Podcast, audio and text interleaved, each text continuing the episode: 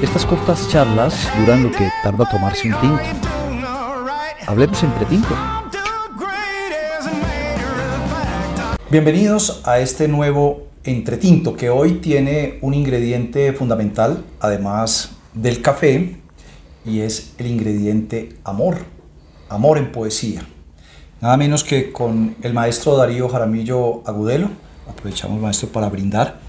Yo voy a cometer un atrevimiento que él me ha permitido, además, porque es que uno no le puede pedir a un poeta que le explique sus versos, pero quiero, a partir de unos versos de Darío Jaramillo, poder eh, interpretar algunas de esas cosas que en su momento él escribió y él dijo y ver cómo las podríamos mirar en este, en este presente. Y vamos a hablar, Darío, de cuánto dura el amor, de la duración del amor. En Razones del Ausente, Darío Jaramillo decía, díganle que hubo palabras que le hicieron creer en el amor y luego supo que el amor dura lo que dura una palabra. ¿Cuánto dura el amor, Darío? En verdad, desde que usted me invitó y me puso este tema, no he hecho más que darle vueltas al asunto. Y la única eh, línea de coherencia que he encontrado es leer el amor como, como lo lee García Márquez en, en, una de sus novelas. Eh, es como una enfermedad, es una peste. El, amor es algo que es superior al que recibe el don de amar o de ser amado y, y es algo que no se puede controlar. Nadie define mañana me enamoro. Y mucho menos, que es lo peor, define mañana dejo de amar. Es algo que está por encima de uno, es una fatalidad. Es como la peste, que irrumpe de pronto y, y te da la fiebre y te da el delirio y te da todo lo que te da. Y de pronto, si no te mata, como la peste, se retira y te deja en el aire, flotando, a lo mejor angustiado, a lo mejor descansado, pero en todo caso es una fuerza superior. Y dura lo que dura una palabra, no en cuanto a lo que se demore uno en decir la palabra, sino que es peor. Las palabras duran más que uno. El idioma que uno habla existía desde antes de que uno existiera y va a seguir existiendo después de que uno deje de existir. Entonces a lo mejor lo que parece una alusión a lo efímero del amor, al decir que dura lo que dura una palabra, es más bien una alusión a la eternidad del amor, por lo menos en la expresión del amor, al verbo del amor.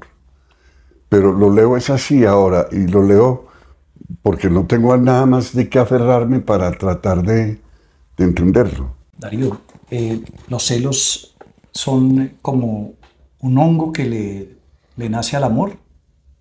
¿Son una subenfermedad de la enfermedad del amor? Yo creería que sí, me parece muy bien definido. Eh, porque además son fuera de tiempo. Yo todavía siento celos por amores que tuve. Sí. Eh, yo creo que duran más los celos que el amor, además, lo, cual es terrible y dice muy mal del género humano, pero es verdad. Y eso propicia que haya, por ejemplo, asesinatos por amor. Eh, yo quisiera no ser celoso, pero no sé si es posible no ser celoso. Ahora que habla de eternidad, Darío, dice usted en otro verso, todos los amores imposibles son eternos, el tiempo no los toca. Y no existen traiciones entre los amores imposibles. Amo con toda intensidad, amo sin límites a cada uno de mis amores imposibles. A veces el olor del café trastoca el orden de los años y voy a dar a la madrugada de un resplandor que a mí me alumbra. O de pronto la voz de Janis Joplin me ensarta en una noche cítrica, de alambre, la noche del hechizo. Puede ser una forma precisa de mecerse el viento entre los árboles y la danza del cuerpo, la eterna danza de un cuerpo eterno entre la eterna danza de la brisa. Los eternos amores imposibles no se tocan, no se cruzan, no pueden verse entre sí, no existen los celos entre los amores imposibles. Son perfectos los amores imposibles. ¿Son más eh, eternos esos amores imposibles? Sin duda. Y no los toca el tiempo, porque es que cuando digo eso hablo de que el amor no imposible, el amor posible, el amor que acerca a dos cuerpos, en el momento del acercamiento de los cuerpos es cuando obra el tiempo. Obra el tiempo para intensificar esa, esa emoción o para diluirla. Eh, en cambio, el amor imposible lo que tiene es, es como una ensoñación. Es decir, el, ejemplo que yo pongo es, estoy enamorado desde que yo tenía 16 años de Ingrid Bergman. Ingrid Bergman está muerta y yo sigo estando igualmente enamorado Ingrid Bergman y cada vez que veo Casablanca se me chorrea la baba viendo a Ingrid Bergman y viendo la forma como esa señora se mueve o como habla o como mira. Y, mm, y así son todos los amores imposibles, son amores que no los toca el tiempo porque no existen, pero que sí los toca el tiempo porque nos hace sonreír, nos hace mirar gozosos eso, el, amor al Deportivo Independiente Medellín, o el amor a, a- Ingrid Bergman, o el amor a alguien que pasa por la calle y simplemente te enamoras de la forma como camina y, nunca más volviste a verla y así. Pues por eso entonces, y ya que usted lo pone en algo tan terrenal como, como el amor al, al Deportivo Independiente Medellín, pues eh, ¿de qué amor habla Darío? ¿De ese amor entre personas o de el amor en el más amplio sentido de la palabra, el amor a todo, el amor a la vida, a las cosas, al mismo amor? Soy muy desordenado. Creo que hablo de las dos cosas. Pero cuando escribo versos sobre de amores imposibles, hablo de personas, básicamente. Hablo de esos destellos que le pasan a uno, que a todos nos pasan, que es, no sé, todavía estoy enamorado de la señorita Inés, mi profesora de primero de primaria, a la que no veo hace 20 años, 25 años. Aquí- Y usted la conoce además. Sí. Claro, porque ella es Inés Sánchez, la mujer de un señor de apellido Niño que fue alcalde de Armenia. Ah, Y ella claro. fue mi profesora en primero de primaria y en segundo de primaria y en tercero de primaria. Y la sigo queriendo como la quería en ese momento. Jesús Antonio Niño Díaz eh, fue gobernador del Quindío Es- y ahora sus hijos tienen una empresa llamada Niño Sánchez. Bueno, y no sé, y de Inés no sé nada, simplemente sé que sigo eternamente enamorado de un amor imposible, mi maestra de esa época, que yo la veía muy mayor y no era una mujer mayor de 20 años cuando fue mi profesora. Y hablemos de los amores que no son eternos. Darío, dice usted, posees el gozo de su risa, pero debes saber que partirá. Te inunda su alegría, te ilumina su rotunda carcajada con una luz muy dulce, pero no ignores que se irá. ¿El abandono es inevitable? Bueno, es, ese poema tiene un nombre propio, no lo puedo decir, pero sí es inevitable. Y ella se fue, realmente fue así. De vez en cuando me encuentro con ella y me doy cuenta de que, de que voy a estar muy contento de verla y que se irá. Siempre es así con ella. Pero al fin y al cabo, el amor sí existe, Darío, porque usted juega con sus palabras en un verso. Obviamente, esto es poesía. Es el poeta con sus palabras cuando dice, sé que el amor no existe y sé también que te amo. Esto es como mm, amar sin creer en el amor, como ser ateo gracias a Dios. Sí, exactamente eso. Es decir, eh, vuelvo a la, a la primera definición, el amor como peste, el amor como enfermedad. Entonces no es algo que yo escojo, es algo que se me impone. Y se me impone hasta saber que yo sé también que te amo. Pero no creo en el amor porque, porque es una fe perdida, porque es una fe que, que me puede fallar o no fallar como fe, como, como imposición a lo que yo soy, el amor se me impone como una fuerza superior a mí. Acaba de decir usted unas dos palabras que son de un verso de un bolero. Sí, señor. si yo encontrara en tu amor la fe perdida, sí, sí. acaba de decir fe perdida, y es que Darío ha hecho un ensayo entre muchos ensayos, libros, poesías, narrativa, un ensayo sobre eh, la poética en la canción popular de América Latina, en los tangos, en los boleros y en eh, las rancheras. Ha encontrado en esas letras material, además de material para su ensayo, material para su inspiración y para nutrir su propio corazón? Sí, y yo creo algo más profundo, creo que es como la tesis central de ese ensayo. No, uno oye un bolero y dice, ve, esta sale, e, esta me está, es la, la canción que necesitaba. Y uno cree que eso es una coincidencia y no lo es. Lo que realmente sucede, pienso yo, es que la forma de amar de nosotros los latinoamericanos la aprendimos fue en los boleros y en las rancheras y en los tangos. Somos hijos de esa sensibilidad y sentimos así, no para encontrar coincidencias con el bolero o el tango, sino para encontrar filiaciones. Es decir, fue a partir de ese bolero que yo empecé a sentir así. Y así sentimos. Es decir, cuando estamos desgarrados somos tangueros, cuando estamos furiosos somos rancheros, cuando estamos derrotados por el amor, somos bolerísticos. Y es esa sensibilidad que se nos impone como una forma cultural previa a nosotros, pero que nos modela por completo. Infortunadamente no hay mucho de gozo en ese amor, ¿no? Es curioso, son muy pocos, bueno, tangos felices creo que hay uno o dos, hay unos pocos boleros, tal vez unas pocas rancheras, pero en general casi todas esas canciones eh, se, están signadas porque, porque el amor se acaba o porque no me quieres o porque te dejé de querer o, o porque el final no coincidió y alguno de los dos sufre. En fin, todos esos dramas que también son hijos de otra madre, de nuestra sensibilidad amorosa, que son las telenovelas y las radionovelas para generaciones como la mía.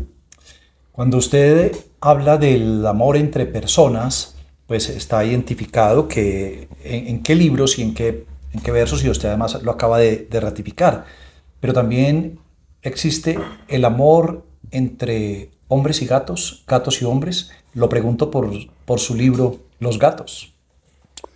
Yo creo que hay una relación muy especial eh, con las que no es de igualdad y por lo tanto no es eh, la relación de pareja, es una relación dispareja pero existe una, una particular, y todavía mm, con más intensidad en los últimos años, una particular cultura de la mascota que hace que la gente se enamore de su animal y sienta una relación especial con ese animal. Y a veces hay unas historias absolutamente reveladoras de que también hay correspondencia del animal con la persona. Acabo de terminar esta mañana una novela de Dumas que se llama George al final hay una persecución en que están tratando de capturar a George y lo que usan para tratarlo de encontrar es su propio perro que lo está olfateando y ayuda a buscarlos. Es decir, es un amor que ayuda a traicionar al amado en ese sentido. Es, el enemigo el que usa mi perro para encontrarme a mí. Pero lo, eso indica que es que hay un refundimiento de sensibilidades muy especial entre la mascota y la persona. Hablando de perros, hablando de gatos, los gatos somos un poco distintos. Los gatos... Somos, ¿no? Dice usted. Sí, yo soy Leo. Yo soy gato. Eh, nos gusta más que nos quieran. Eh, somos, en eso somos egoístas. Eh, y somos consentidos. Y somos caprichosos. Pero nos hacemos querer. Yo no sé cómo hacemos, pero nos hacemos querer. Darío, en ese tema de, del amor, el amor peste, el amor sufrimiento, el amor de poco gozo, ahora se incorpora un, un elemento que algunos psicólogos usan, que es el del apego. Y que el apego es aquel que, que de lo que uno necesita para poder ser feliz. Entonces, el, el amor es apego, es sentimiento, es una fuerza que podría ser. Cuando empiezas a hablar así, yo me acuerdo de un momento de mi vida que todos lo hemos vivido, lo, inclusive los psicólogos lo llaman las amistades particulares, que es cuando uno tiene siete, ocho, nueve años, que lo más importante en la vida son sus amigos. Y hay un apego absoluto. Inclusive le aconsejan a los padres que no se lleven de esta ciudad a sus hijos porque ya están apegados a los hijos que tienen en esta ciudad. Eh, y eso predetermina o va modelando el apego ya de adulto que es no solamente el amor de amante, sino el amor de amigo. Yo creo que hay, yo personalmente, yo no tengo hermanos, no tengo hermanas, he vuelto fraternas las relaciones mías con mis amigos y tengo apego por ellos y, me hacen falta. Y, siempre que voy por la calle y veo algo, ve, me gustaría estar, que esto lo viera fulano, lo viera fulana, mi amigo, mi amiga, porque sé que le gustaría. Y ese es un apego que no es, creo que es bastante más generoso que el apego entre amantes, el apego entre amigos. Sí, y alguien me decía a propósito de una película que estuvo hace poco, el, año pasado en cartelera, eh, hace pocos meses, que se llamaba Los Espíritus de la Isla, se llama, y es una ruptura entre dos amigos, para una isla de, de Irlanda. Y alguien me decía, es que poco se habla de la tusa de la amistad. Y existe, existe. Uy, y duele. Y, y además... Eh, yo la he padecido últimamente con la muerte de amigos. Pero ¿cómo es posible que yo no pueda volver a ver a Fioricho para hablar de un amigo que, mm. usted, que usted conoce? Claro, común. Y, y con, con, el que hablaba de vez en cuando por el teléfono, con el que no sentía ninguna necesidad de estar, pero que cuando apareciera una dicha, y era una, era una llamada telefónica, te llamo a nada, ¿cómo estás? Y de pronto ya esas llamadas de Fiorillo no van a pasar más, ya, ya, y sí, da tusa, da dolor. Me ha tocado una fibra. Eh, Heriberto fue mi primer jefe en televisión, debo decirlo. Dice una reseña que encontré en, en internet, en una publicación llamada sendalibros.com, dice lo siguiente sobre Poemas de Amor, su libro de 1986. ¿no?